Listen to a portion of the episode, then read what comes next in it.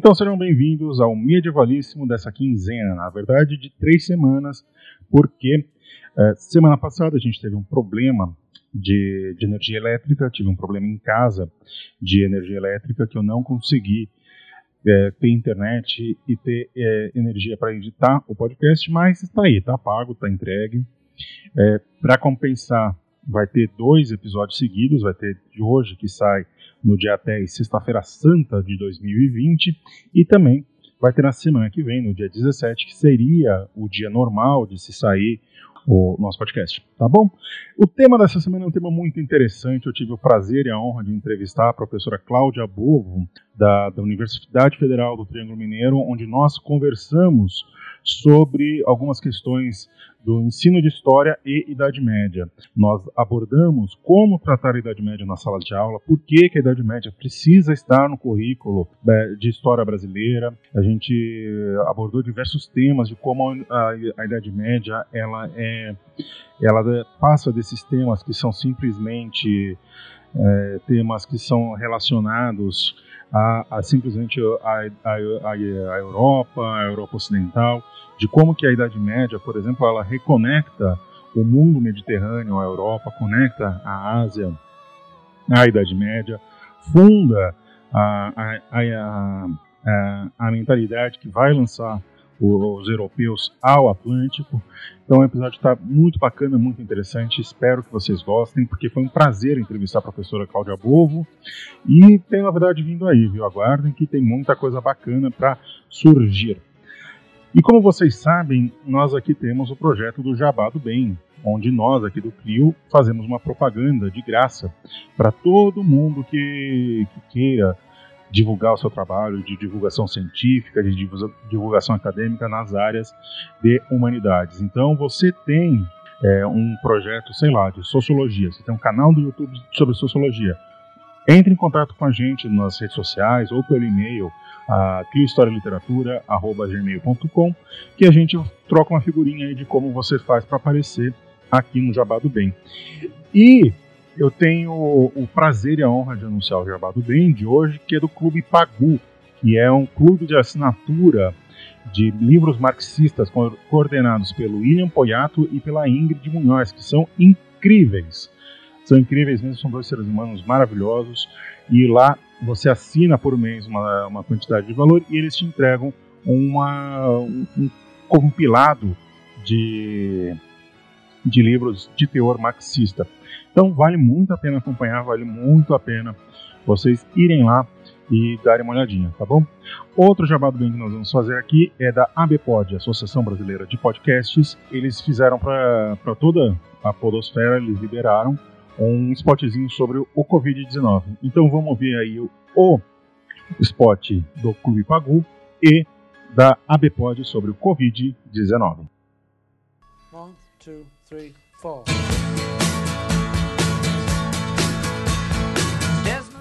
Oi, gente, tudo bem? Eu sou a Ingrid, fundadora do Clube Pagu.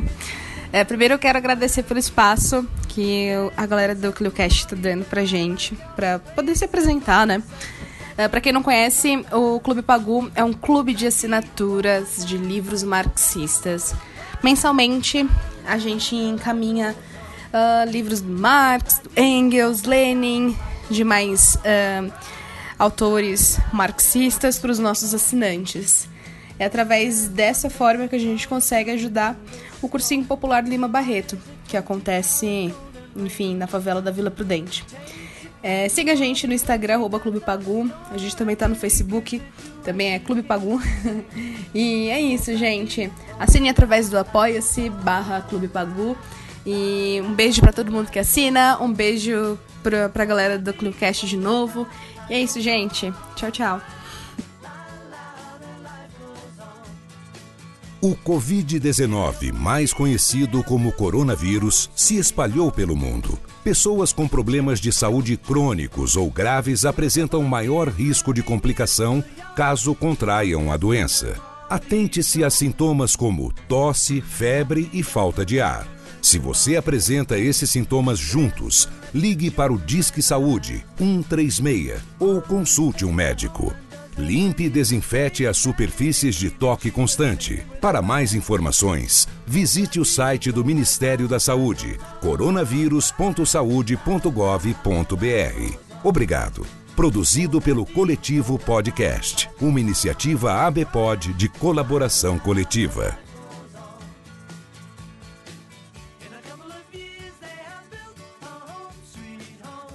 Então esses foram o Jabá do Bem do Clube Pagu e do, da Associação Brasileira de Podcast sobre o Covid-19.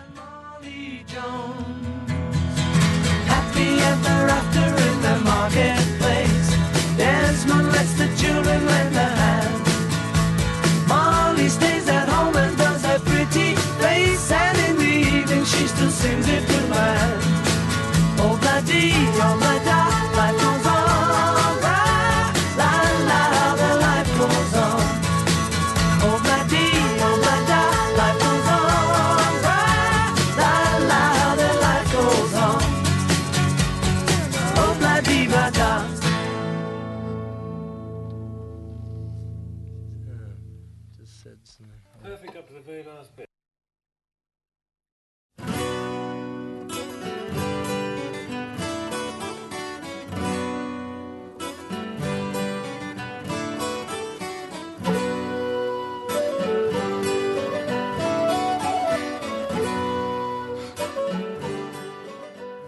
Eu tenho o prazer aqui de receber no Medievalíssimo dessa quinzena a professora da Universidade Federal do Triângulo Mineiro, a professora Cláudia Bovo. Seja bem-vinda, professora.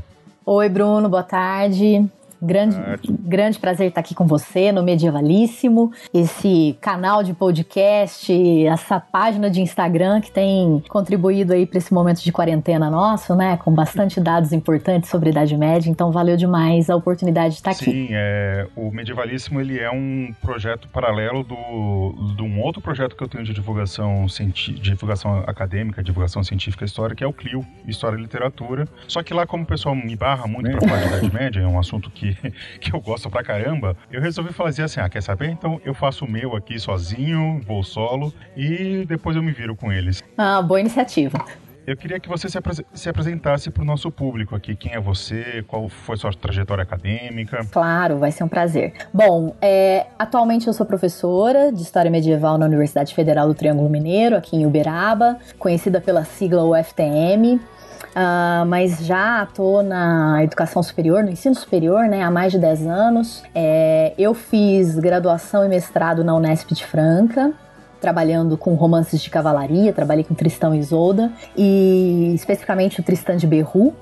E depois fui fazer meu doutorado na Unicamp, sob orientação da professora Nery de Barros. Uh, e lá eu já comecei a trabalhar com etolografia, né, com cartas, correspondências produzidas durante o que a gente chama de Idade Média Central ou época feudal, né, que foi com as cartas do Pedro Damião, é um importante bispo da tá ali na ensejado nas disputas da querela das investiduras. E aí trabalhei com o Pedro Damião até ainda trabalho, né? Continuo ainda consultando a produção epistolar, porque são 180 cartas, o que dá em média aí quase umas mil páginas de texto. Então tem sempre um tema novo, um debate novo. E o Pedro Damião foi uma referência muito importante para o século XI, né? Que é onde ele atuou enquanto bispo e cardeal de Ostia. E é uma figura fundamental para o pensamento eremita para o monasticismo medieval, né? Mesmo após o seu falecimento, que se dá mais ou menos em 1072. Então ele é um intelectual da Idade Média muito lido,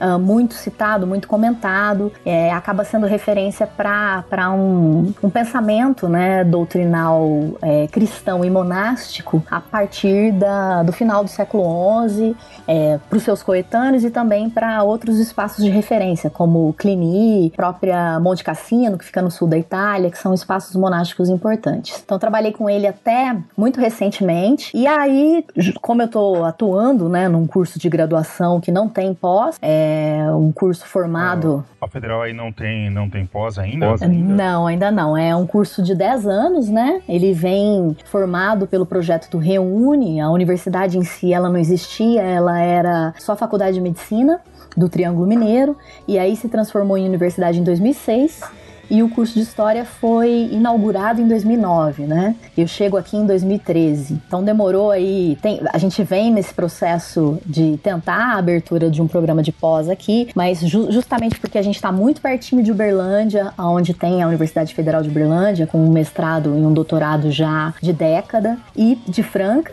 né, no interior de São Paulo, onde está o Unesp de Franca também, com mestrado e um doutorado já consolidados, uh, a chance da gente conseguir abrir um, um, mestrado acadêmico tradicional, né, estrito senso, uhum. é muito difícil devido à proximidade desses dois outros programas, né, que acabam tendo uma captação de, de alunos aqui da região importante. Fora a conjuntura nacional, que não, não, não é tá das melhores, muito. não. E aí eh, eu me dediquei, né, justamente porque cheguei aqui, a pensar um pouco dessa coisa da, da recepção da Idade Média, então os usos da Idade Média contemporaneamente, a questão dos medievalismos, neomedievalismos, e é, na esteira disso, a fazer uma discussão sobre como tem sido o ensino de Idade Média nas graduações no Brasil, porque em termos de, de área de pesquisa, os estudos medievais ele já é uh, relativamente consolidado no Brasil. Hoje, desde do, do, final dos anos 2000, né, 2010, mais ou menos, a gente tem uh, praticamente nas principais pontos do país, com as principais universidades, é, medievalistas atuando na formação em graduação, né, o que não era comum na minha época de estudo, que foi final dos anos 90. Então, isso é, representa um avanço importante. E justamente pensando essa trajetória, né, de como os estudos medievais se consolidam na, na, nos, grupos, nos cursos, cursos de graduação brasileiro, né, como uma área específica, apartada da história antiga, no sentido de ter uma identidade própria, eu comecei a pensar o ensino da Idade Média, tanto na graduação quanto na educação básica. E aí veio na esteira disso todo um debate em 2015, 2016, 2017, que foi o debate da, da nova base curricular, né? Que é, alarmou um número considerado né, de especialistas em passados distantes ou temporalidades recuadas, que são termos que a gente usa para fazer referência a essa história que não é naturalmente nossa, porque não está na nossa cronologia clássica, né? É, na formação do nosso território, só que é nossa também porque diz respeito a uma série de heranças que a gente carrega enquanto é, sociedade ou grupos sociais que se dizem ocidentalizados, né? E com ideais e noções como de civilização e progresso que estão no bojo aí de uma referencialidade eurocêntrica de história que assim não tem como você não passar por as temporalidades clássicas para pensar um pouco essas heranças e a constituição da nossa sociedade como Brasil, né? Ou os inúmeros enfrentamentos nessa caracterização histórico-antropológica aí do que nos define enquanto uma sociedade de herança ocidental, europeia. É, e justamente por isso nós é, encabeçamos, junto com uma série de outros colegas de outras instituições e a própria Associação Brasileira de Estudos Medievais, uh, um exercício que eu acho que é um exercício que mostra como a área dos estudos medievais ela está amadurecida no Brasil, porque a gente começou a, a ver aquilo que faltava para nós, enquanto uh, manifestação pública, de qual era a nossa contribuição na formação do pensamento histórico de uma geração de crianças, adolescentes e adultos, pensando nos cursos de graduação. É, então, qual que é a nossa contribuição pedagógica para a formação do pensamento histórico? Eu acho que essa provocação das discussões da base curricular, elas vieram uh, de maneira bastante intensa para a gente se pensar enquanto área, enquanto é, grupo formador, né? E aí a maioria de nós, digo maioria porque é uma nova geração de, de medievalistas que estão em universidades é, do interior do Brasil e estão preocupados com isso, né? De pensar o porquê e para que ensinar é, Idade Média num lugar, num território que diz que não, não tem relação nenhuma com esse passado distante. E, e aí a gente fez um projetinho com a participação de mais foram cinco alunos ao longo dos anos de 2016, 2017 e 2018, que resultou em algumas publicações para fazer um, um mapeamento quantitativo do que as crianças, jovens adolescentes, né, na educação básica aqui de Uberaba, como é que eles qualificavam esse período histórico chamado Idade Média. Então, fazendo um trabalho de, de pesquisa em loco mesmo, em várias escolas públicas e privadas, e aí levantamos muitos dados que a gente vem aos poucos lapidando e publicando, né? Mas basicamente a questão era que nos motivou era mais ou menos essa: como assim a gente vai retirar uma reflexão a respeito de temporalidades recuadas do novo currículo de história para a educação básica, que depois vai implicar diretamente na forma como a gente vai formar uh, os professores nas licenciaturas em história, né? Porque o currículo na educação básica orienta o currículo de formação de professores na universidade. Então a gente está pensando também é, no nosso espaço, nos nossos campos de trabalho. Então como é que a gente vai uh, responder a esses grupos é, que dizem que esse tipo de, de história e esse tipo de passado distante não contribui é, adequadamente para o desenvolvimento do pensamento histórico. E aí chegamos em, em, conclusões muito interessantes que eu vou falar um pouquinho depois delas, que eu acho que são importantes, mas um pouco para mostrar que assim a gente entendeu o recado, né? Então aí eu estou falando em nome de alguns, algumas dezenas de colegas que assim até agora não deixaram de, de pensar nessa questão. Então estão saindo muitos trabalhos que a gente demora também, né, para amadurecer um, um livro, um artigo, um capítulo capítulo de livro, então não é uma coisa que sai rápido. É, não é pastelaria, né? É, de jeito nenhum. Então, assim, o pessoal tanto trabalhando com pesquisa quantitativa quanto com referencial teórico, por exemplo, da didática da história. Então, a referência que tem se transformado num quase que num esteio teórico para a maioria de nós são os trabalhos do Jorn Hiesing. Ah, Maravilhoso. Uh, Sim, justamente pela capacidade que ele uh, pontua desse processo da reflexão histórica e de como o tempo abstrato que é o que o tempo nessas temporalidades muito distantes acaba amadurecendo, né? A capacidade de uh, contextualização, de estabelecimento de cronologia, de estabelecimento. E de distância de tempo também, né? Sim, de, de estabelecimento é, das artificialidades da maneira de se contar o tempo, né?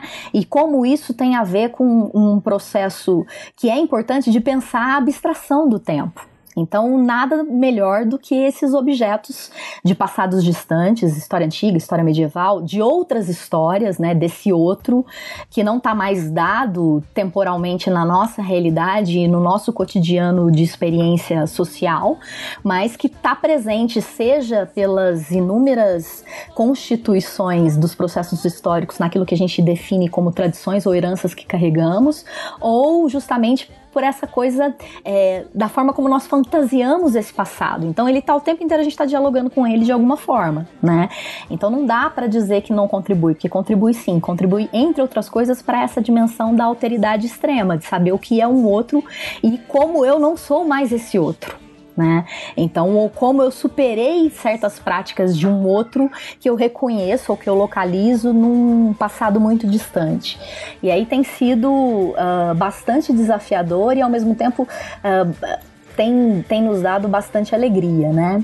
E outro resultado que surgiu desse, desse questionamento uh, público, né, do porquê estudar a Idade Média e para que, que serve ter história medieval, história antiga no currículo escolar uh, da educação básica, veio também essa coisa de parar de pensar a, a Idade Média como um tempo histórico ou como uma periodização, apesar dela ter se formado enquanto periodização para dizer né, desse, da história desse desse continente, que é o continente europeu, mas parar de pensar isso localizado só na Europa e começar a pensar justamente em relação às práticas uh, de troca e de conexões muito comuns é, no espaço mediterrâneo, do Mar do Norte, para a própria Europa, como essa Europa se formou a partir de uma história conectada com outros continentes, o africano, a própria Ásia. Então, assim, um tema que tem nos tomado tempo agora, e a maioria dos, dos, dos colegas que trabalham com isso estão agora localizados no Laboratório de Estudos Medievais, que tem vários núcleos, né? Mas o principal deles está aí na USP e na Unicamp. Mas estamos trabalhando com história global da Idade Média, para pensar essa Idade Média que não está ensejada exclusivamente é, no, numa história da Europa ou numa história pró-Europa, mas que justamente a Europa se forma a partir de uma história conectada com outros espaços e territórios tão importantes quanto naquela periodização que nós chamamos clássica, né? Século V, século XV de Idade Média. Então, é outro resultado de uma série de debates e provocações que surgiu uh, a partir dos debates dos, dos anos 2015 aí, em torno do currículo escolar brasileiro. Então, assim, estamos agora nessa, essas duas frentes, história global e ensino de Idade Média, porque é uma coisa, eu não, não abandono uma coisa é, para me dedicar exclusivamente uma ou outra, porque eu entendo que elas trabalham juntas, os dois projetos trabalham juntos, porque no final das contas também isso reverbera na forma como eu estou ajudando a formar professores que vão trabalhar depois na educação básica. Então, se eu dou um, um curso de Idade Média clássico, centrado exclusivamente naquilo que é a história da Idade Média Europeia, né, obrigatoriamente esses alunos vão ter uh, experiências e referências historiográficas que estão muito ensejadas nesse recorte. Se eu começo a trabalhar com um outro uh, nicho historiográfico e documental, pensando essa história é, conectada da Idade Média, então a relação da Europa com outros continentes e até essa dificuldade que eles tinham de é, dividir, né, Ocidente e Oriente, uh, mas de pensar uma história muito mais integrada do que a forma como nós pensamos, né, depois de toda a tradição aí da, da, dos Estados-nação e das formações dos povos, século, final do século XVIII, século XIX, século XX, ainda tem país passando por isso. Então, uh, eu permito que esse meu estudante também inove a forma de trabalhar com Idade Média na educação básica. Né, inovando material didático, trazendo outras discussões que são discussões importantes contemporaneamente, porque estão tratando disso, né, das relações humanas. E é legal que você traz o que passou por um momento de crise, né, que era a questão do, da BNCC, né, da Base Nacional Curricular Comum, e a gente realmente ficou com medo que tirasse a Idade Antiga e, e eh, a Idade Média por conta disso. Então surgiu aí uma oportunidade, né, para você é, mostrar que apesar da, da, da, do Brasil não ter de fato, né, um não, ou não estar inserido dentro do, do processo, a história do Brasil obviamente é europeia, né, é, uhum. não estar inserido dentro do, da temporalidade da Idade Média, nós devemos muito, né? Principalmente porque a gente é um país ibérico, né? Um país de uma tradição ibérica é, muito grande, assim, né? Afinal, portugueses. Sem, sem, dúvida. E assim, você fala lá no, no episódio de abertura do Medievalíssimo, né? Uma Sim. série de, de referências importantes para a gente pensar esses vínculos. E durante muito tempo, a Idade Média, uh, enquanto a historiografia da Idade Média, né? Os medievalistas, aqueles que se dedicam a trabalhar com a Idade Média, não só na história, mas estou pensando nas letras, estou pensando na área das artes, na própria área do direito. Eles sempre havia uma tendência historiográfica um pouco alimentada pelos trabalhos uh, da terceira geração dos análises, do Jacques Legoff, do George B, um, de que a gente tinha que pensar a Idade Média pelo aquilo que a gente mantinha de continuidade com ela. Né? Então, muito da historiografia medieval dos anos 60 para cá ela vem nessa busca de, bom, o que nós, o que nasceu na Idade Média que nós praticamos ainda hoje, né? E quando a BNCC, quando houve todo esse conteúdo, contexto né, de debates da BNCC, a, a gente se viu chamado, porque o que estava em jogo ali era dizer que o Brasil tinha que valorizar, principalmente as duas primeiras versões da base, que não foi a versão uh, oficial que saiu depois, né? E aí eu queria comentar um pouco disso depois também. Mas uh, as duas primeiras versões, elas privilegiavam uma história do Brasil, então calcada numa reflexão sobre o que o Brasil é, como o Brasil se forma, uh, quais são é, as referencialidades importantes para essa sociedade, para essa cultura, para esse espaço é, de relações político-econômicas e sociais, é, para tentar dar valorização àquilo que era a, a nossa origem autóctone, então pensando aí uma tradição indígena dentro do Brasil, a maneira como isso foi silenciado dentro da história até então. A, as nossas tradições africanas. Só que, uh, e aí é um ponto interessantíssimo para pensar, né? É, abrir mão da Idade Média naquele contexto ali, né, do, dos conteúdos de Idade Média, fazia sentido para uma série de, de professores, de uh, reflex, é, pessoas que estavam pensando o currículo, porque a Idade Média era um período histórico europeu. Então, questionar a utilidade de, de, desse tipo de ensino dentro do currículo da educação básica era meio que dar um basta político. Ó, não queremos mais uma história eurocentrada sendo ensinada na educação básica.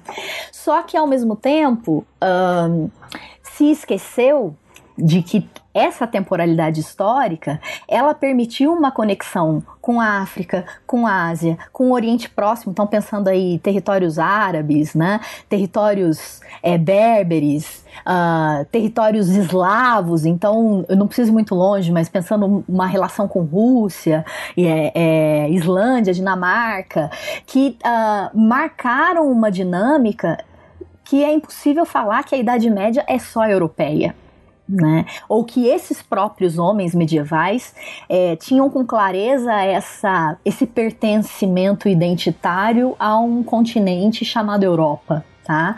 Então isso é muito fluido e muito debatido e então, justamente como eles valorizavam as conexões, sejam elas marítimas, sejam elas terrestres, e eram e a partir dessas conexões era uma série de, de relacionamentos de interdependência foram estabelecidos. Vídeo que a gente vai conhecer uh, tratados fundamentais do Aristóteles por causa da obra de dois filósofos árabes, Avicena e Averroes, entendeu? Que só chegaram aqui por conta do movimento cruzadístico, né? De, de trânsito de textos. E aí, pensando a Península Ibérica de uma maneira bastante específica, né? É, a Península Ibérica ela acaba sendo é, desbravadora dessas é, relações, porque a presença muçulmana está ali muito antes daquilo que o resto da Europa, pensando em França e, e territórios é, alemães, conheceram depois dessa tradição uh, árabe ou dessa tradição muçulmana, porque não é só árabe, né? É uma, um, uma, um trecho do território africano que é islamizado e que também é africaniza o Islã. Então, assim, é, não é um, um Islã árabe em essência, ele já é diferente. E aí essas multiplicidades de encontros geram uh, uma história que é uma história múltipla, que não é uma história europeia, ou seja, isso é um olhar contemporâneo sobre uma história e sobre uma experiência histórica que, se eu não me livrar, me livrar de uma série de preconcepções, uh, eu vou estar. Tá Uh, deixando de fazer, ou achando que estou deixando de fazer uma história eurocentrada para fazer uma história Brasil-centrada, só que para a história do Brasil, a África construída por europeus, a África construída por muçulmanos e as adaptações africanas da experiência europeia e muçulmana moldaram aquele território de tal maneira que isso nos influenciou e nos influencia até muito recentemente, né? Então, assim, olha que louco. Eu não consigo pensar a África sem pensar a Europa, sem pensar é, territórios orientais, né? Eu não consigo pensar o Brasil sem pensar essas conexões atlânticas múltiplas também. Então, é, houve críticas de todas as naturezas, as duas primeiras versões, uh, porque ela estava Brasil centrada, e aí, por exemplo, eles não abandonaram uma divisão de tempo europeia, que é da história política, para pensar a história do Brasil. Continuava sendo lá Brasil colonial, Brasil império, Brasil república, que é uma delimitação uh, das periodizações históricas baseada exclusivamente no modelo quatripartite que vem de origem europeia. Né? Exatamente. Então, assim, não, não fazia sentido. É, por isso que a crítica foi tão dura, mas o que eu quero que, que fique claro, a crítica foi tão dura mas ao mesmo tempo ela fez bem para essas áreas uh, que são áreas marginais no Brasil, né, da história não brasileira. Então, para os estudos africanos, para os estudos medievais, para os estudos da antiguidade, para os estudos é, da, do Oriente. Então, pensando, a gente tem alguns poucos pesquisadores que trabalham com história da China, história da Rússia, história do Japão. Todo mundo se viu no, no, no mesmo barco de tentar mostrar que uh, o outro é referência fundamental para definir o eu, né? E é nesse relacionamento. O meu, eu, o meu eu se define o meu eu se define pelo outro, né? O, o, o limite do eu é o outro. Então, para eu saber quem eu sou, eu preciso entender quem é esse outro também, né? E aí o, o, o papel o papel europeu aí, ele é ser o outro, né? É, sem dúvida. E aí isso gerou na gente um, um, ao mesmo tempo um compromisso de fazer melhor essa reflexão, porque também houve uma série de críticas, né, principalmente a, a, a uma geração de antiquistas e medievalistas que estavam na universidade, do distanciamento deles da educação básica. Né? E da, da despreocupação com esse espaço de, de formação do pensamento histórico, que também é importante, né? Eu acho que isso tem muito a ver, por exemplo, com o tipo de educação que eu tive. Né? Eu, eu fiz o, o ensino fundamental e o ensino médio nos anos 90, né? Uhum. E o tipo de idade média apresentado na escola, naquela época para mim, já é, é, ainda era uma idade média muito é, na chave do iluminismo, na, na, chave do renascimento, assim, que uhum.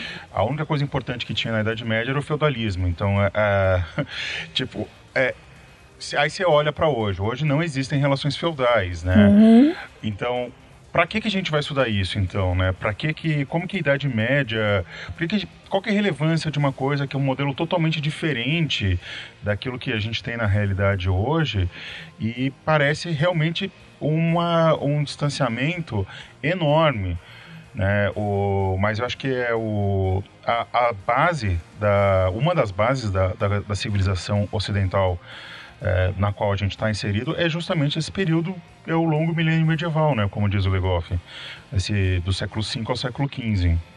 É, você fez uma pergunta importante, né? Por, por que estudar a Idade Média? Então, assim, uh, eu me questiono isso o tempo inteiro. Acho que desde que eu me interessei pelos estudos medievais ainda na graduação, então, assim, eu não era uma ficcionada por história e por Idade Média quando estava na educação básica, apesar de ter tido ótimos professores.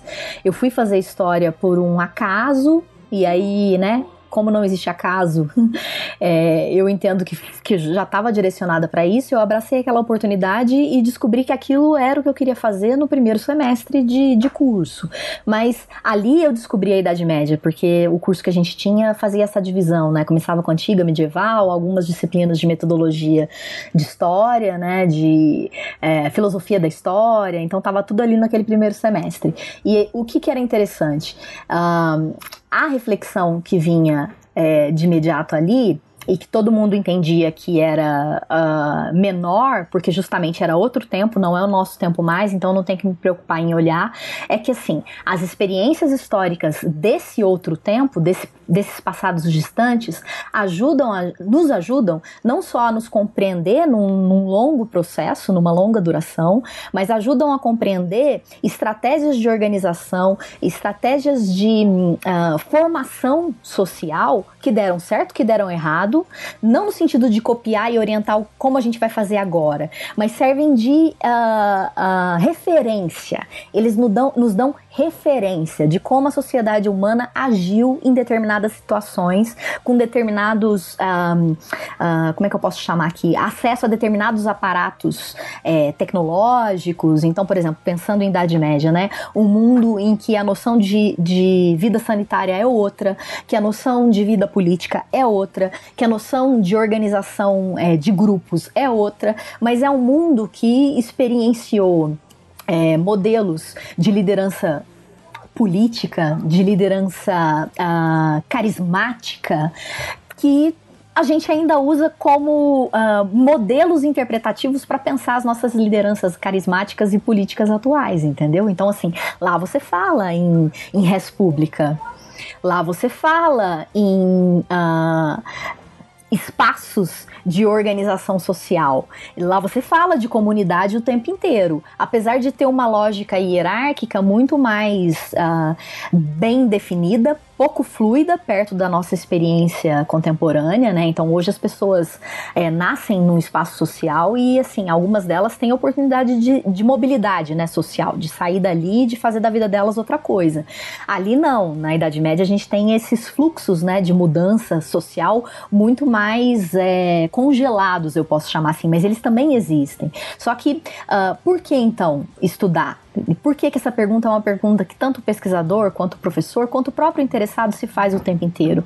É porque eu estou pensando é, em olhando de fora uh, modelos de organização e de formação de grupos humanos no tempo, pensando como ele sobreviveu a uma série de, de limites que estão dados, sejam pelas tecnologias, sejam pelo desenvolvimento dos conhecimentos, mas que me servem de referência para pensar a trajetória humana no tempo. Tá? E eu vou usar isso para me orientar. É, nesses tempos de quarentena aí, eu estou relendo aquele livro que eu sempre recomendo para as pessoas quando elas me perguntam por que, que você gosta da Idade Média, por que, que você estuda isso, que é o o da Regine Pernod, né? Hum. Aquela Idade Média, o que não nos ensinaram. Sim. E, e ela aborda muito isso, né? É, as soluções que a Idade Média tem para si são soluções que ela encontrou que era melhor para ela, né? A gente olha, por exemplo, o sistema de direito constitucionário é, na chave do direito romano. E uhum. para a gente, né, que fomos criados e somos parte de uma sociedade é, calcada no direito romano, aquilo não faz muito sentido. Só que para eles fazia total sentido. Eu acho que a gente tem muito essa coisa quando trata de Idade Média, que é transportar o presente para ela, né? Sim, e assim, esse estranhamento é o estranhamento necessário para você entender que a história é o que muda.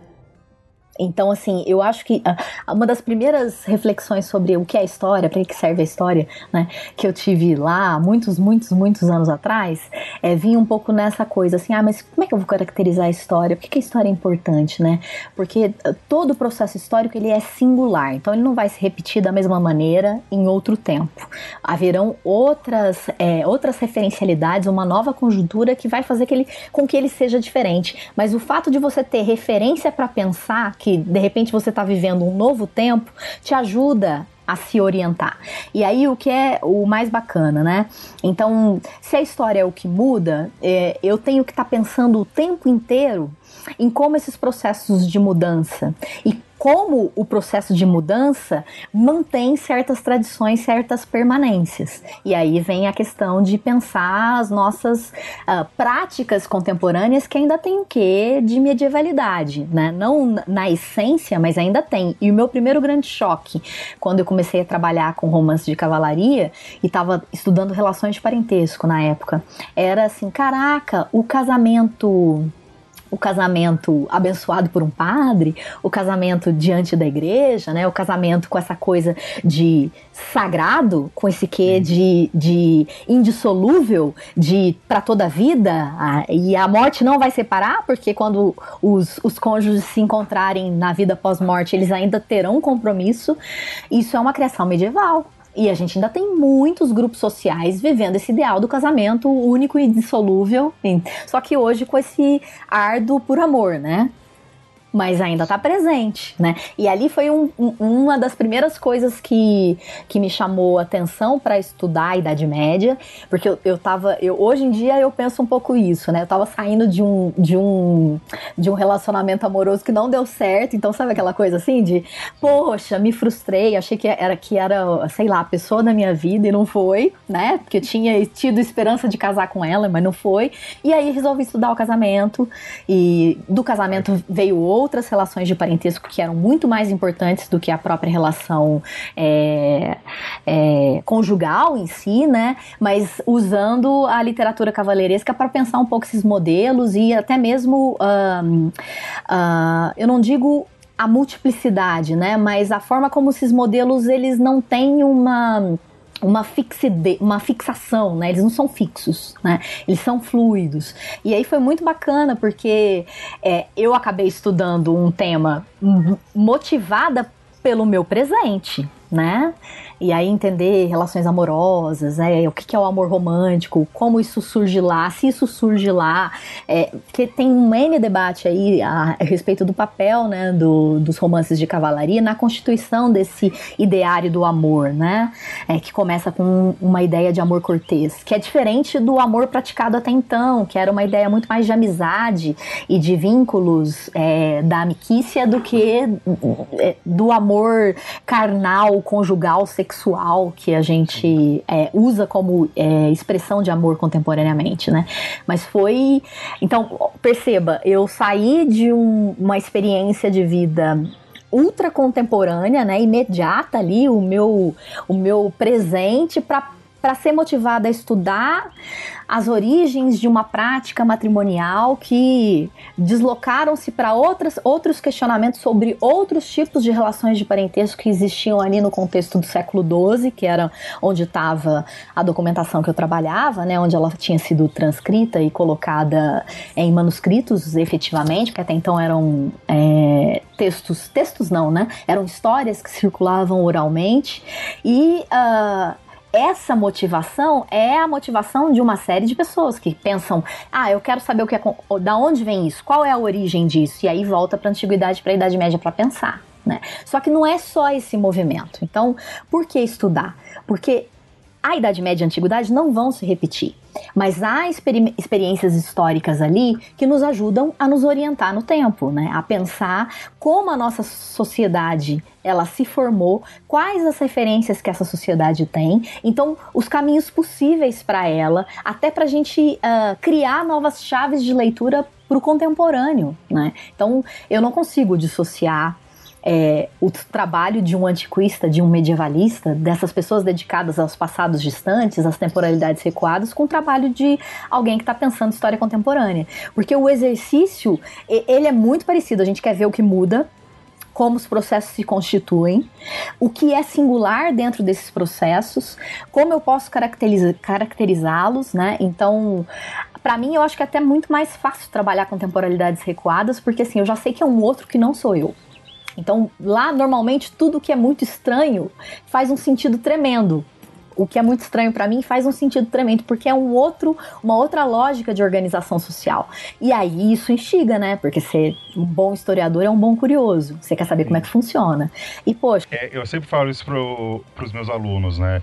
Que a, a gente estuda história não é para entender o, o passado, porque o passado por ele si só como o Bloch já muito bem escreveu, não faz sentido algum, né? Uhum. O passado ele está morto, ele está distante, não sei o quê. A gente estuda mais para entender o tempo que a gente vive do que o, o passado por si, né?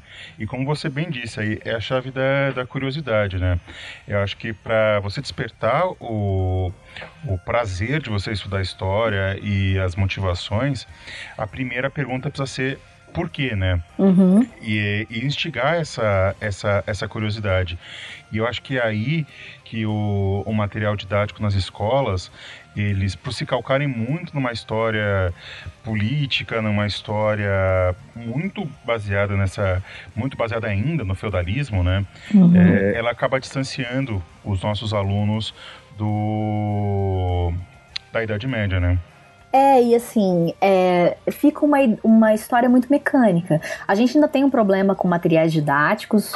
É, posso dizer para você que é, na sua maioria. Então, como a, a base, a versão da base curricular comum é, que, vem, que vingou, ela acabou recuando, então manteve ensino de antiguidade idade média, manteve essa coisa da história quadripartite, ela, ela acabou é, nos tolhendo daquilo que era um, uma reflexão importante, por exemplo, sobre as nossas heranças africanas, sobre as nossas heranças autóctones, né, pensando os indígenas. É, ela recuou ela manteve uma divisão histórica é, eurocentrada, eu posso chamar assim. Uh, e aí o que, o que é interessante? Ela fala de conexões por conceitos, por habilidades, então o, o tipo de conceito que vai ajudar a desenvolver uma habilidade X ou Y, mas no, no caso do pensamento histórico, para a Idade Média, ainda nós ainda somos reféns, eu posso chamar assim, de uma tradição de escrita de livro didático que está uh, ah, localizada ali finalzinho dos anos 80 e que pensava o mundo como uma alternativa de explicar a história pelo viés político, de explicar a, a, história pelo viés econômico. Então, assim, vem lá, né, as sociedades com os modos de produção escravista, aí vem as sociedades com modos de, de, de produção feudal, aí vem as sociedades com o embrião do que seria um, um, um pensamento uh, comercial, mercantilista, aí vem os modelos de sociedade com modos de produção capitalista. Então, é, nós ainda temos na produção de material didático a presença dessa coisa de pensar a Idade Média como sinônimo de um modo de produção feudal que é que não existe, Tá? O feudalismo, se eu posso falar em relações feudais, isso está circunscrito a um espaço, a uma espacialidade e uma temporalidade dentro da própria, do grande, do longo tempo da Idade Média, dos mil anos de Idade Média, que é ali século XI, século XIII, e mesmo assim a experiência feudal é, franca, né, ou uh, dos espaços é, França-Alemanha, não é a mesma experiência feudal da Itália, que não é a mesma experiência feudal da, da Península Ibérica. Então, assim, tem um debate extensíssimo a respeito disso, né, da, da tal da mutação feudal.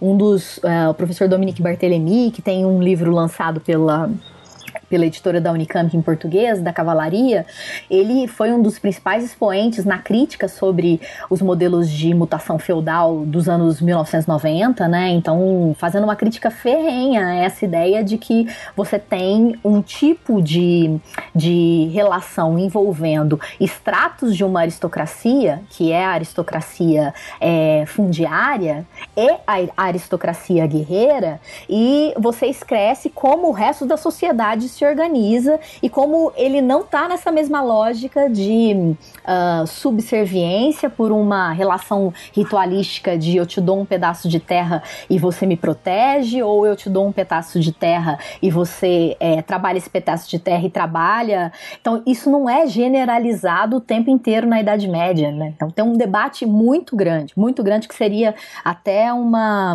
um crime da minha parte tentar resumi-lo aqui em cinco minutos. Mas por que, que eu estou dizendo isso? Então, essa coisa dos modos de produção ainda está presente para caracterizar esse tempo como outro tempo, sendo que a gente tem tantas outras coisas que podem ajudar a pensar esse tempo como um tempo de alteridade que não precisava ficar nessa generalização de Idade Média igual feudalismo, por exemplo. Tá? É, tem um livro muito bom do Alain Guerreau, que foi publicado em português também nos anos 1980, se eu não me engano, 81.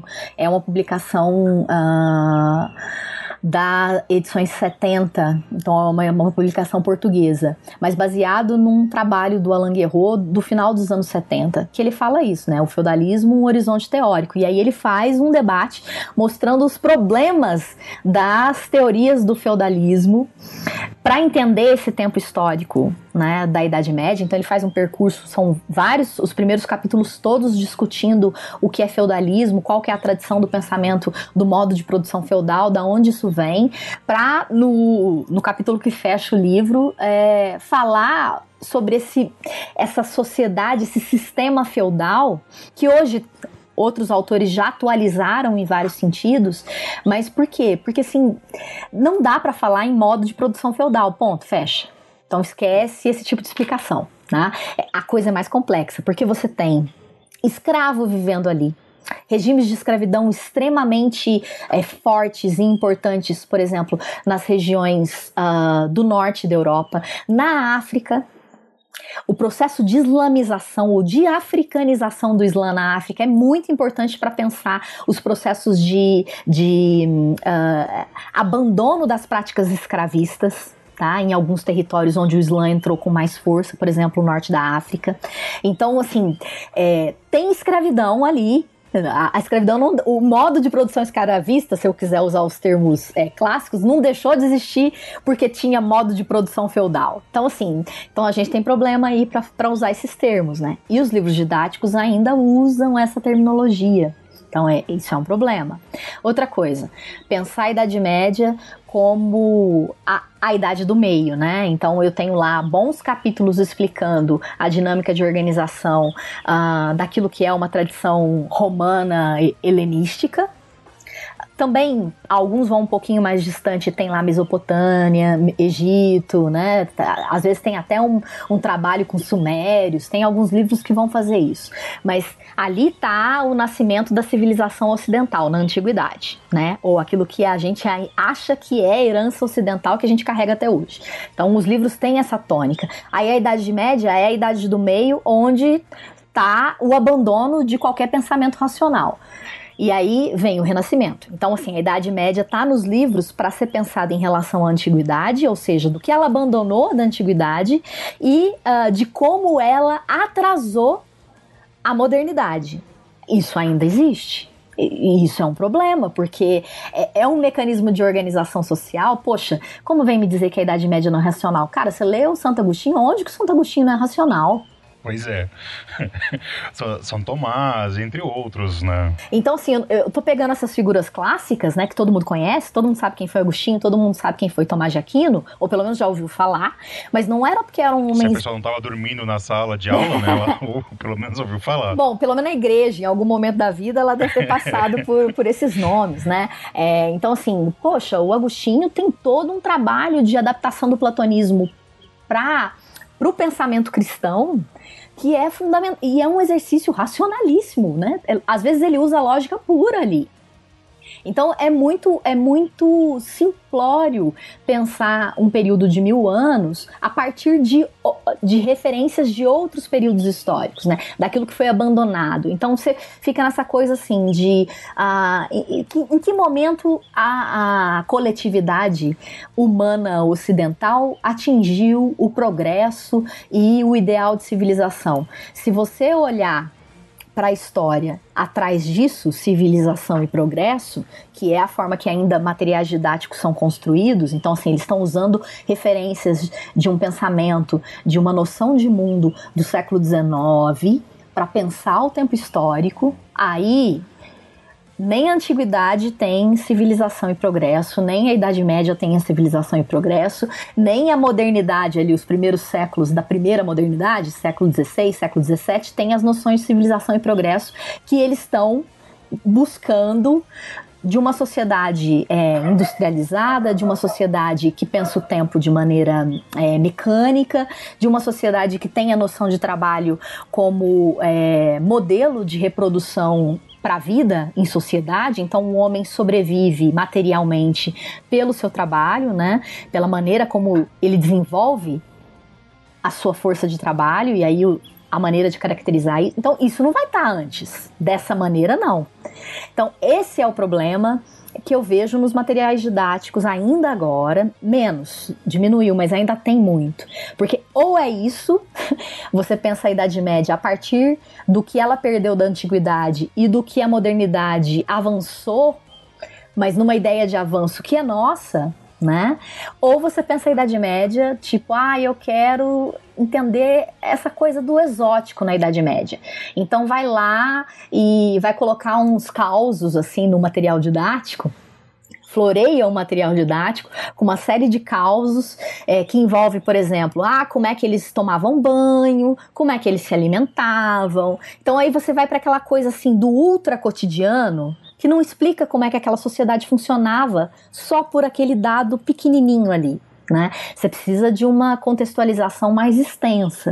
Então, a gente ainda sofre disso. E assim, não existe material didático perfeito. Como não existe material perfeito em história? Porque a gente está sempre pensando novas formas de hum, construir conhecimento. Então, algumas teorias elas vão devem, né, ser questionadas, serem é, colocadas abaixo ou serem, uh, como é que eu posso chamar aqui, inquiridas num nível mais profundo, porque esse é um exercício que a história faz consigo mesma o tempo inteiro, né? Então, é uma das maneiras da gente desenvolver o pensar historicamente, que é a gente não fica satisfeito com uma explicação simples das coisas, né? Eu acho que o que você está trazendo para aí é a questão da gente entender é, esse período pelas suas singularidades e especificidades, né? Sim. Porque se a gente pegar só, só a chave do, do, do, dialético, né, do, do contrário, é o que a gente perdeu, a como era, é, mas sem entender o tempo pelo tempo, a gente né, fica, fica vazio esse tipo de ensino, né, esse tipo de material. Sim, e, e aí fica vazio o ensino de história para qualquer tempo. Porque para qualquer tempo, né? A história é o que é singular. Então a gente pega lá a lupinha e focaliza num, num, numa circunscrição temporal. Mas assim, o jeito de pensar a história aí é, é uma das maneiras que assim eu tento estimular os alunos que eu estou aqui, né, tentando formar enquanto historiadores, professores historiadores, a, a, pensar que esse é um exercício que eu apreendo com a Idade Média, mas eu também apreendo com a história contemporânea, de olhar o singular, de olhar aquilo que caracteriza um, um, uma parcela de tempo que eu recortei para pensar. Agora, por que eu recortei aquela parcela de tempo? Deve ter acontecido alguma coisa ali que, que chama atenção, né? Deve ter, ter, ter é preciso essa referencialidade para a gente singularizar parcelas de tempo. A questão, a Idade Média foi singularizada em mil anos, né? E dentro desses mil anos há um, um universo enorme de singularidades que, assim, o que é a Idade Média do século V e o que é a Idade Média do século XV não é a Idade Média. Eu teria que botar outro nome. É, e, eu acho que também acontece um outro processo que, que também se esquece, que é a, a geografia do, da Idade Média. Uhum. Porque se trata é, como se fosse esses mil anos fosse igual em toda a Europa. Sim. Não é nem a diferenciação entre Europa Ocidental e Europa Oriental.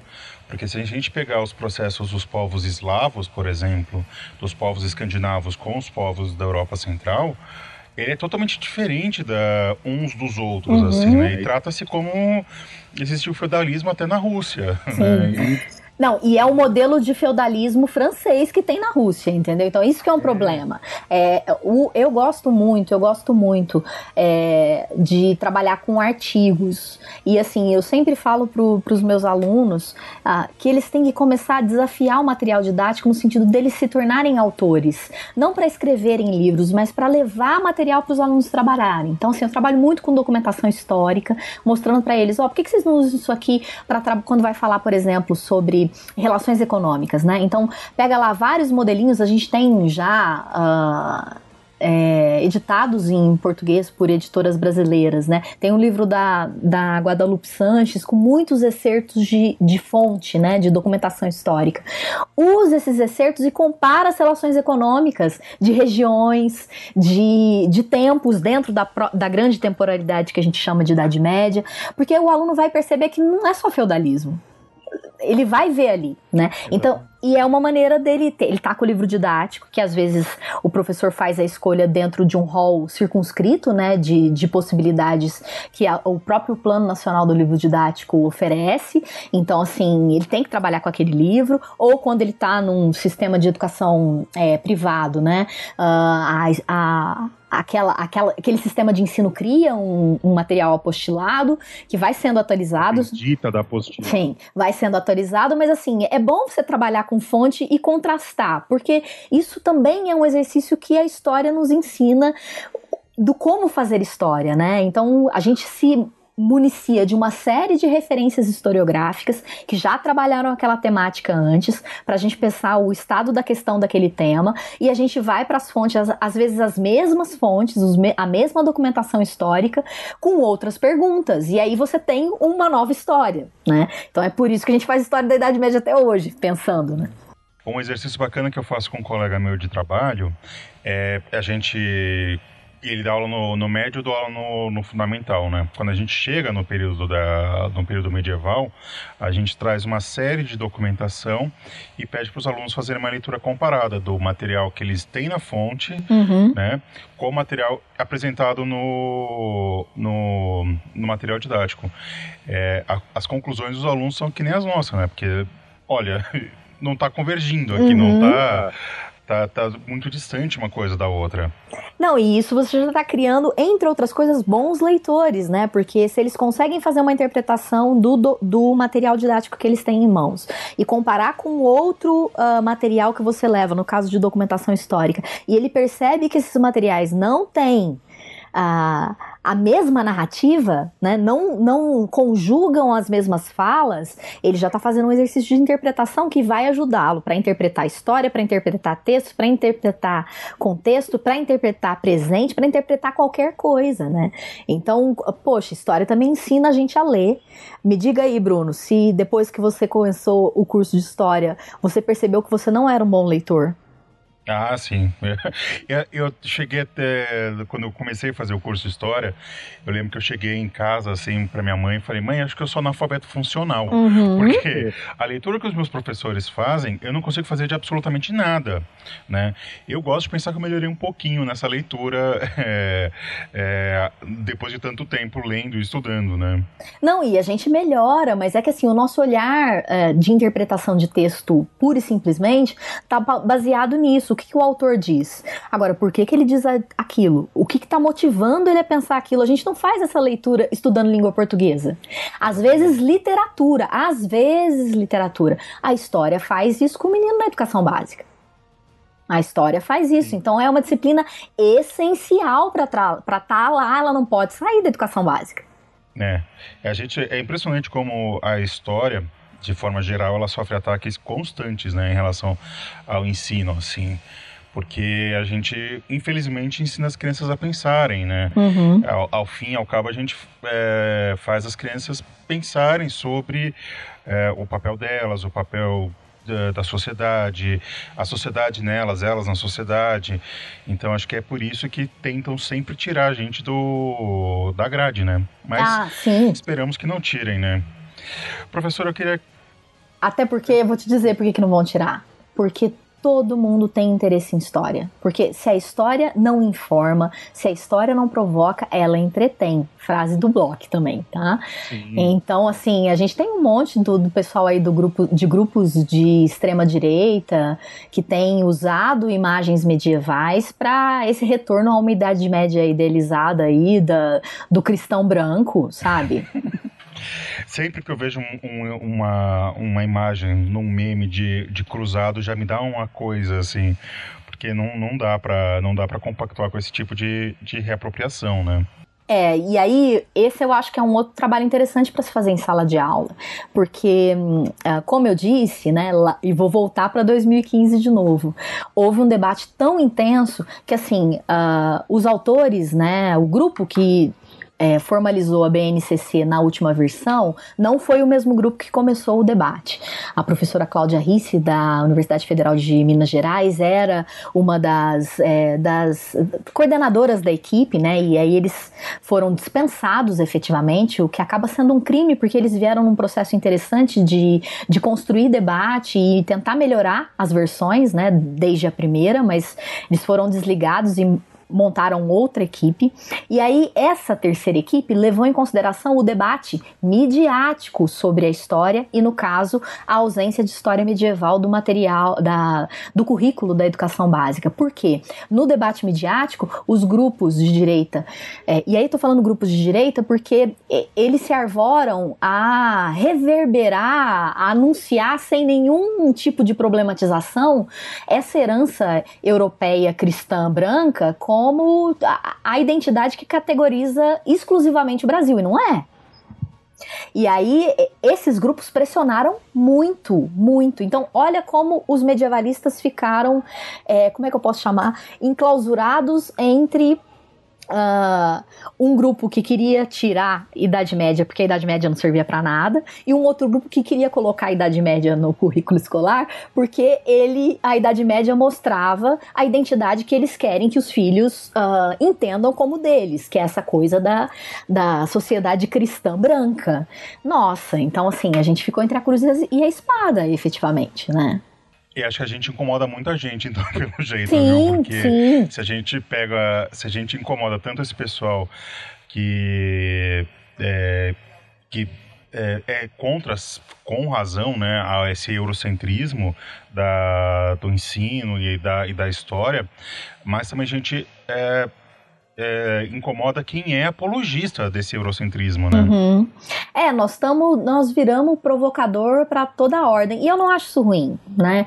É, já dizia o Abunjanra, né? Não, não, existe mundo sem provocação. Então a provocação faz a gente pensar. Os dois lados acho que se a gente provoca os dois lados, alguma coisa a gente está fazendo certo. Hein? Sim, o mundo faz a, a, provocação faz a gente pensar, né? Ela, ela tira a gente da, zona, da nossa zona de conforto.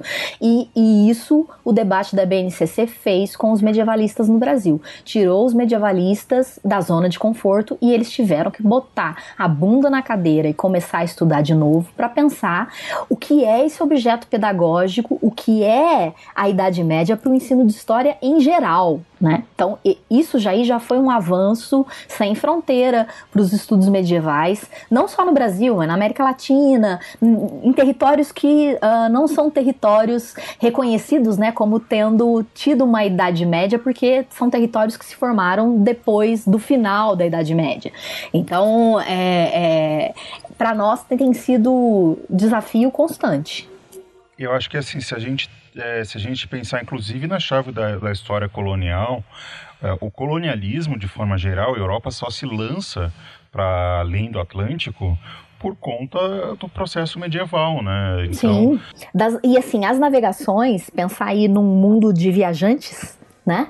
No mundo que é, desenvolve técnicas de uh, cartografia é, para poder se lançar ao mar, uh, isso Gente, isso ainda é, ainda tem mecanismos de navegação náutico que obedecem essa lógica, que é uma lógica é, temporalizada na Idade Média. Então, assim, nós temos uma série de recursos e de instrumentos mecânicos para fazer isso, né? A gente não precisa mais ficar olhando estrela para poder se orientar.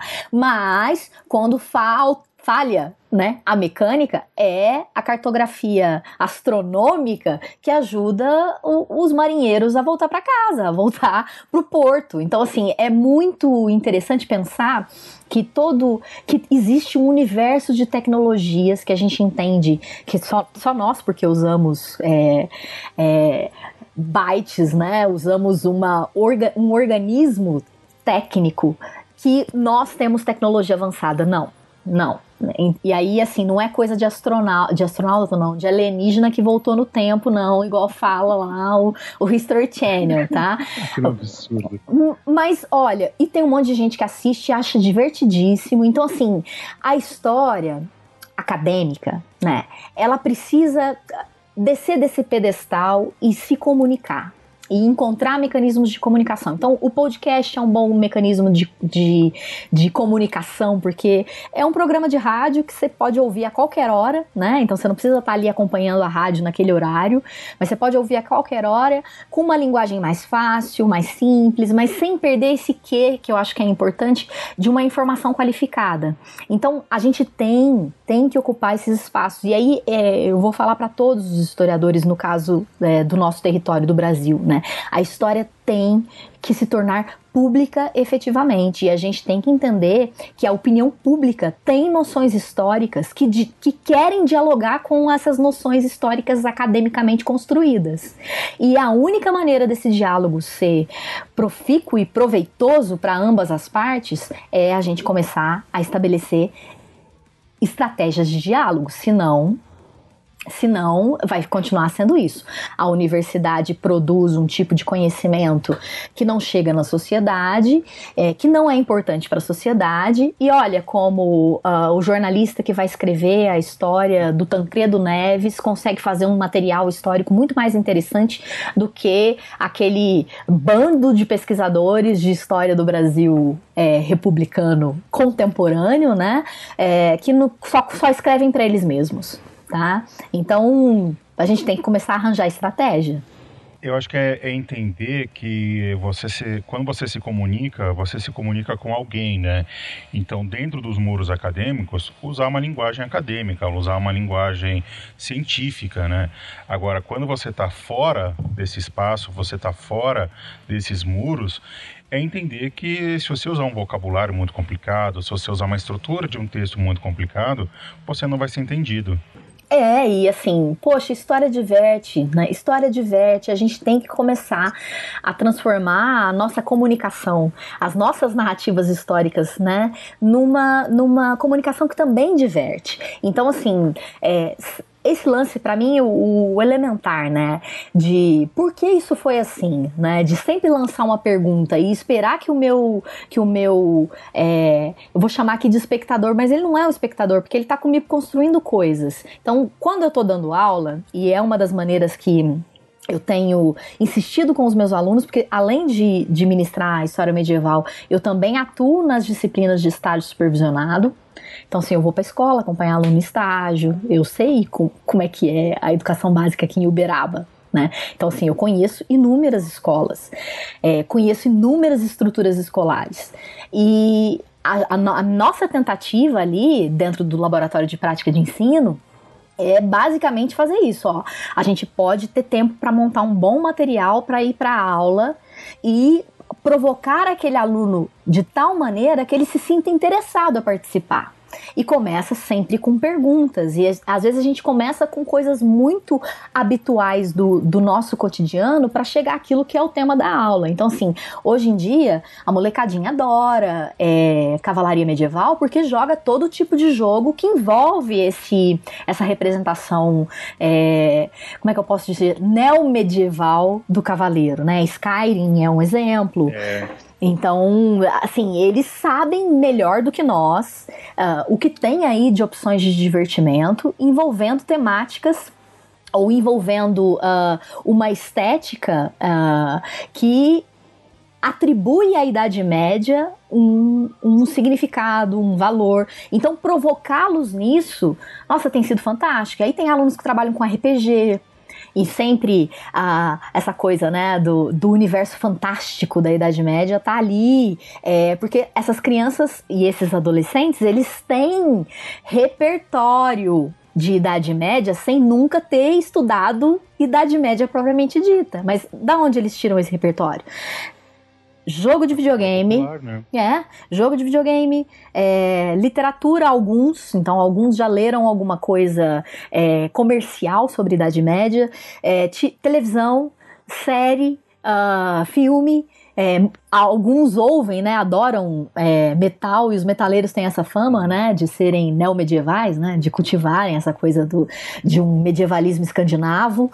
É, então é, a gente tem que dialogar com isso para chegá-los a provocar e, e apresentar noções mais uh, acadêmicas de história, de como a história se organiza, de como ela pensa o tempo, de como ela forma sociedades, ou, ou pensa né, a organização da formação de sociedades no tempo. Então é, é, uma, é uma estratégia. Professora, é, a gente já tem aí uma hora de gravação.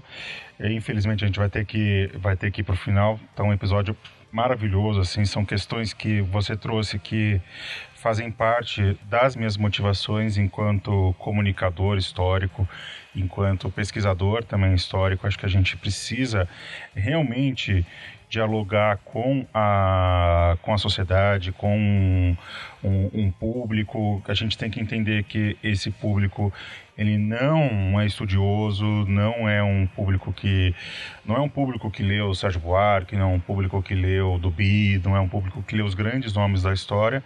E às vezes a gente tem que se usar da, da chave do, do curioso, mas não ficar só no curioso, né? Só no exótico.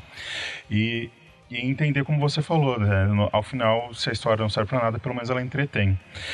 Aí eu queria pedir para você, para a gente encerrar, é, uma indicação cultural. A pessoa ouviu esse podcast aqui e se interessou por, quer se interessar mais por Idade Média. Qual seria a sua indicação para a pessoa é, começar?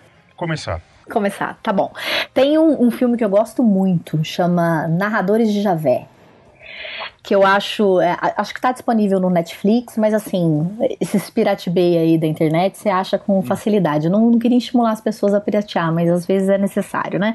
Então eles vão achar, e assim, é uma narrativa interessante de como e, e, é, a narrativa fílmica, né, o roteiro, constrói muito bem essa ideia de como uh, a história é formado, formada por múltiplos narradores. E essas múltiplas narrativas ensejam uma, constru uma construção de uma narrativa explicadora, né?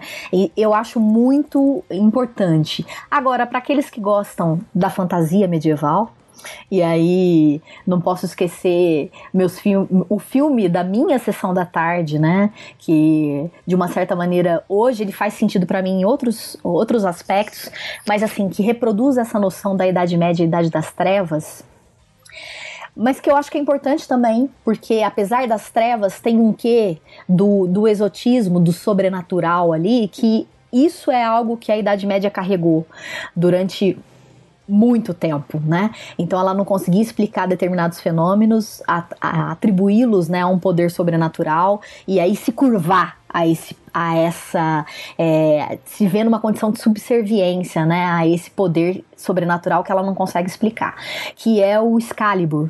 E aí atribuir essa coisa de, de magia, de uh, deus e deuses, né, de forças ocultas, eu acho que também é um, um universo para um bom, um bom filme para apresentar essa noção clássica da Idade Média e Idade das Trevas, cheia de elementos sobrenaturais, né? E dá para tirar isso do filme né? Ah, o poder do sobrenatural na Idade Média. Então, acho que é uma, um bom roteiro. Então, professora, muito obrigado pelo seu tempo, sua disposição. E você tem alguma consideração final para fazer? E eu sei que você tem um monte de projeto com seus alunos de, de divulgação. Né? Você quer fazer uma propagandinha deles aqui? Claro, jabá é comigo. jabá gratuito, tamo aí. Não, então, assim, a gente tem dois, dois projetos é, de atuação no, no, no, Instagram, que é dois arrobas, né? O arroba Barbaridades Medievais, que é um grupo de extensão que eu coordeno desde 2019, que os alunos justamente vêm é, brincando com essa ideia do, do bárbaro como coisa ruim, e do bárbaro como coisa boa, né? Porque a gente usou já essa expressão, puxa, isso é bárbaro, no sentido de ser uma coisa boa. E tem também o trabalho de prática de ensino de história medieval, que eu desenvolvo dentro da disciplina de história medieval na graduação, que tá no arroba esquinas medievais. Então ali agora nós estamos com uma sessão de indicação de podcasts. Começamos com debates sobre Idade Média geral, mas todo dia tem um podcast novo lá sendo indicado. E aí agora a gente vai começar na cronologia é, de indicação de podcasts sobre temáticas da Idade Média, né? É, o de ontem foi sobre invasões bárbaras e assim vai. Então, recomendo, acho que o pessoal que puder seguir. Instagram é fácil, né? O texto é curto, a imagem diz muito mais do que o próprio texto. Então, é uma maneira divertida que a gente encontrou de cativar um público de interessados em história medieval e, ao mesmo tempo, capacitar esse aluno que está saindo da graduação em história e que precisa pensar em outras formas de atuar profissionalmente para além da sala de aula, né? E produtor de conteúdo de internet hoje é uma profissão, né? Então, Sim. a gente está tentando aí pensar nessas alternativas para o nosso estudante. Professora, muito obrigado mesmo. Espero que tenha sido uma experiência rica para você, para os nossos ouvintes. Com certeza foi, foi um, uma verdadeira aula aí sobre é, a Idade Média na sala de aula, a Idade Média, por que, que a gente tem que ensinar a Idade Média e por que, que a Idade Média está tão presente na nossa vida hoje. Certo? Poxa, Muito Bruno, obrigado, professora. eu que agradeço pela oportunidade e pela paciência de me ouvir esse tempo todo. Né? Valeu demais. Obrigada. Imagina. Imagina. Muito obrigado, obrigado viu?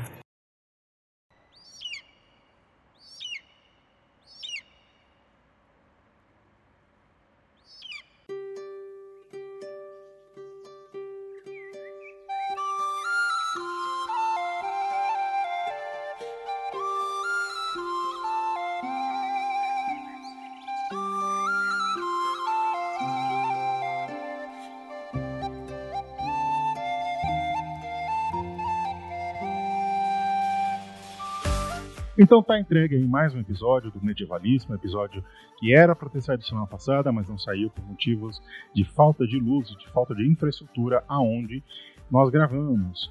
Espero que vocês tenham gostado de ter participado dessa, desse podcast. A professora Cláudia Bova é uma, uma, mulher incrível, ela deu uma aula aí pra gente por que, que a gente deve continuar estudando Idade Média, mesmo no Brasil, mesmo com todos os ataques que a gente tem em relação ao, ao conteúdo, ao período. E também é importante vocês lembrarem que nós temos um canal aberto com vocês aqui, o Medievalíssimo, tem um, um e-mail, né, que é medievalíssimo.gmail.com. Entre em contato se você tem alguma dúvida, crítica, elogio, comentário pediram para eu falar aqui, nudes e rolas, se você quiser mandar também. Nudes e rolas você manda para o nosso contato, que é ana@brasiliaamarelafilmes.com.br. É ela que cuida desse departamento. Manda lá que ela gosta, ela vai, ela vai se achar, né? E é, pode mandar homem, mulher, pode mandar o que for, de qualquer gênero, assim, que ela gosta bastante, tá bom? E eu queria também eh, lembrar para vocês que esse podcast ele é uma um, ele é um oferecimento dos nossos financiadores lá no Catarse. Sim, nós temos um Catarse que é um sistema de financiamento coletivo, onde você a partir de cinco reais já ajuda o Clio a se manter no ar e produzir cada vez mais e melhores conteúdos para vocês. Os nossos conteúdos são sempre todos de graça, são sempre disponíveis, disponibilizados para todos e todas. Porém, Quanto mais vocês pagam para a gente, mais nós fazemos conteúdo para vocês. E aqui fica um beijo para os nossos patrocinadores, os nossos financiadores desse episódio, que é o Alexandre Taide, o Bruno Machado, Cristina Lima, Fabiana Jimenez, o Gabriel Bastos, o maior vascaíno do Brasil, para o Gui Ascar, para Luísa Taide, para Natália Castilho, para Paula Guizar, para Rosana Vecchia e para Suzana Taide para todos vocês. Nosso muito, mas nosso muito obrigado mesmo. Sem vocês, a gente não poderia fazer cada vez mais conteúdo para todos e todas. Uma outra forma que você também tem de financiar o Clio é através do PicPay. Lá, se você tem um cashback sobrando, se você pagar uma conta, tem um cashback e não vai usar, não vai fazer falta, ou se você tem um dinheirinho que não vai fazer falta, ouvir o podcast, gostou, não é só medievalíssimo, é o Museando, Imprima essa Lenda, o ClioCast, são os nossos vídeos no YouTube. Gostou? Quer, uh, quer dar um troquinho pra gente? Entra lá no arroba Literatura, é, arroba o link também está na descrição. Aí vocês entram lá, eu não sei direito como é funciona, porque eu sou quase um boomer. Então era isso, né, meus amores? Temos um podcast, espero que vocês tenham gostado do bate-papo que a gente teve com a professora Cláudia Bovo. Né? Qualquer dúvida, crítica, sugestão, entre em contato com a gente pelo, pelo medievalíssimo.gmail.com ou nas redes sociais. O Medievalíssimo está em duas redes sociais, no Instagram, no arroba e também nós temos uma publi no Medium, que é, é medium.com barra medievalíssimo. Lá a gente está postando, eu estou postando texto, estou postando os podcasts também. Vai sair coisa boa daí, tá bom? Acho que era isso. Um beijo para todos e todas e até daqui a 15 dias.